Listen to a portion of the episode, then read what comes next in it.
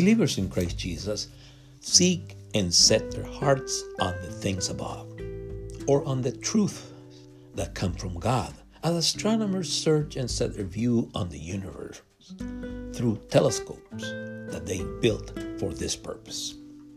Astronomers do not search for planets, asteroids, constellations, moons, suns, or other celestial bodies in the microscopic universe through microscopes, but they do so by searching and looking at the macro universe through telescopes. In the same way, believers in Christ Jesus do not seek or think about the things on the earth, but above but about the things from God, from above, from heaven.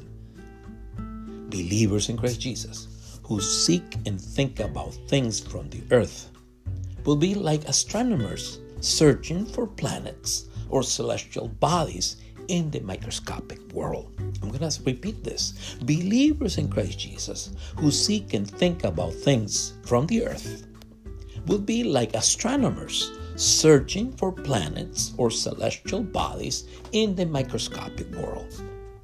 Well, in Colossians 3 1 through 4, Paul admonishes believers in Christ Jesus, those who have been born again, to seek and think about the things from above and not on things from the earth, because God has empowered them to do so through their conversion experience and through the Holy Spirit's presence and guidance in their lives.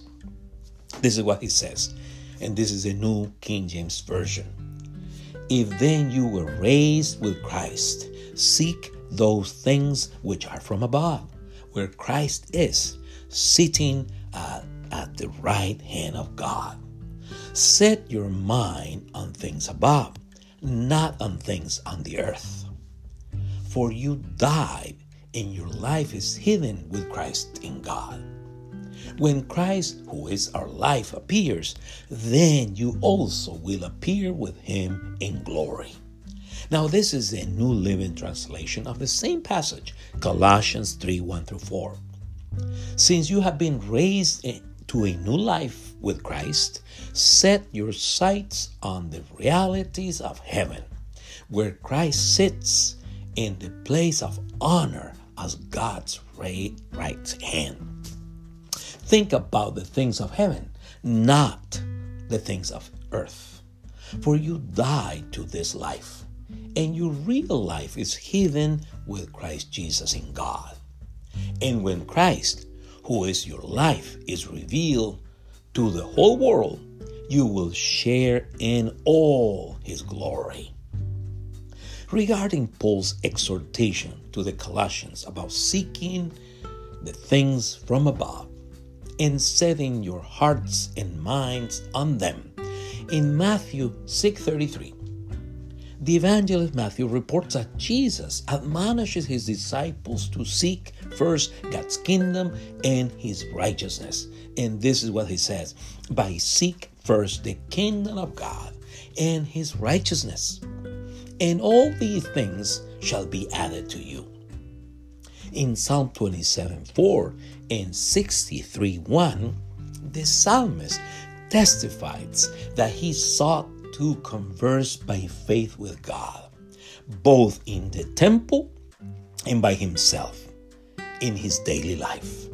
He states that he cherished being in God's presence or conversing or talking to him or talking with him by faith. This is what he says One thing I have desire of the Lord that I will seek that I may dwell in the house of the Lord all the days of my life, to behold the beauty of the Lord, and to inquire in his temple. O God, he goes on to say, you are my God. Early I will seek you. My soul thirsts for you. My flesh longs for you in a dry and thirsty land where there is no water in Isaiah 55 6, God reminds the children of Judah through prophet Isaiah that he had manifested his grace to them by giving them the opportunity to seek him or to seek his presence and help instead of seeking the presence and help of human kings. Seek the Lord, he says, while he may be found. Call upon his name while he is near. Let me remind you that the content of the letter to the Colossians informs you and me that Paul wrote to the Colossians from prison in Rome, along with Philippians, Ephesians, and Philemon, around the year 60 or 61 AD. Epaphras informed him about their condition in 178 and in 41213, which say, As you also learned from Epaphras, our dear fellow servant, who is a faithful minister of Christ on your behalf, who also declared to us your love in the Spirit. Epaphras, who is one of you, a bond servant of Christ, greets you, always laboring fervently for you in prayers, that you may stand perfect and complete in all the will of God. For I bear him witness that he has a great zeal for you and those who are in Laodicea and those in Hierapolis.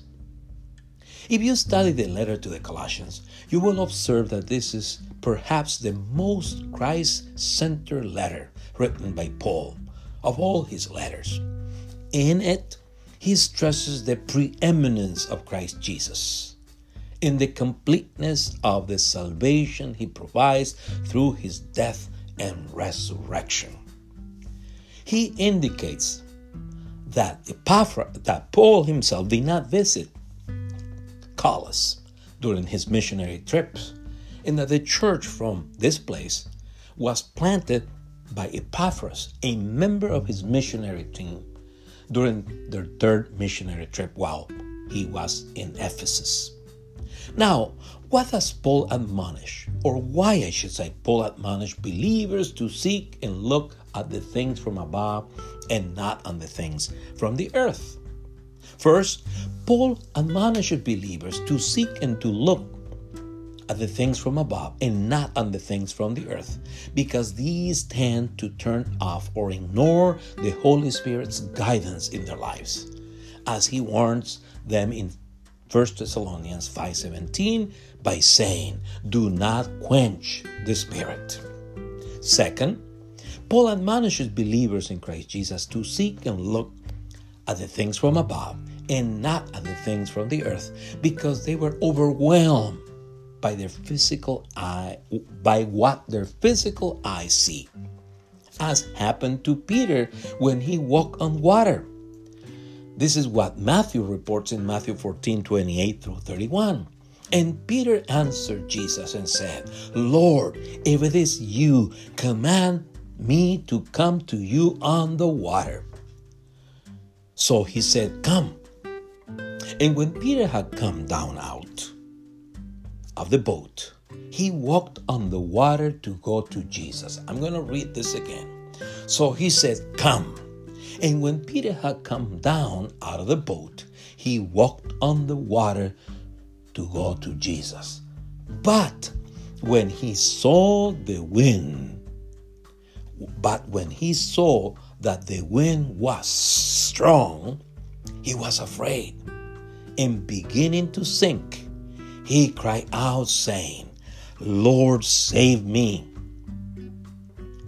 And immediately Jesus stretched out his hand and caught him and said to him, O you of little faith, why did you doubt? So Paul admonished believers to seek and look at the things from above and not on the things from the earth because many times, like Peter, believers get overwhelmed by what their physical eyes see. So, believers in Christ Jesus seek and set their hearts on the things from above or on the truth that come from God as astronomers look or observe the universe through telescopes that they have built for this purpose.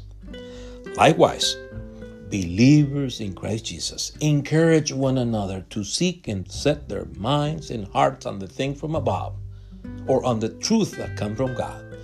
Just astronomers encourage one another to take this task in favor of humanity. Amen. God bless you.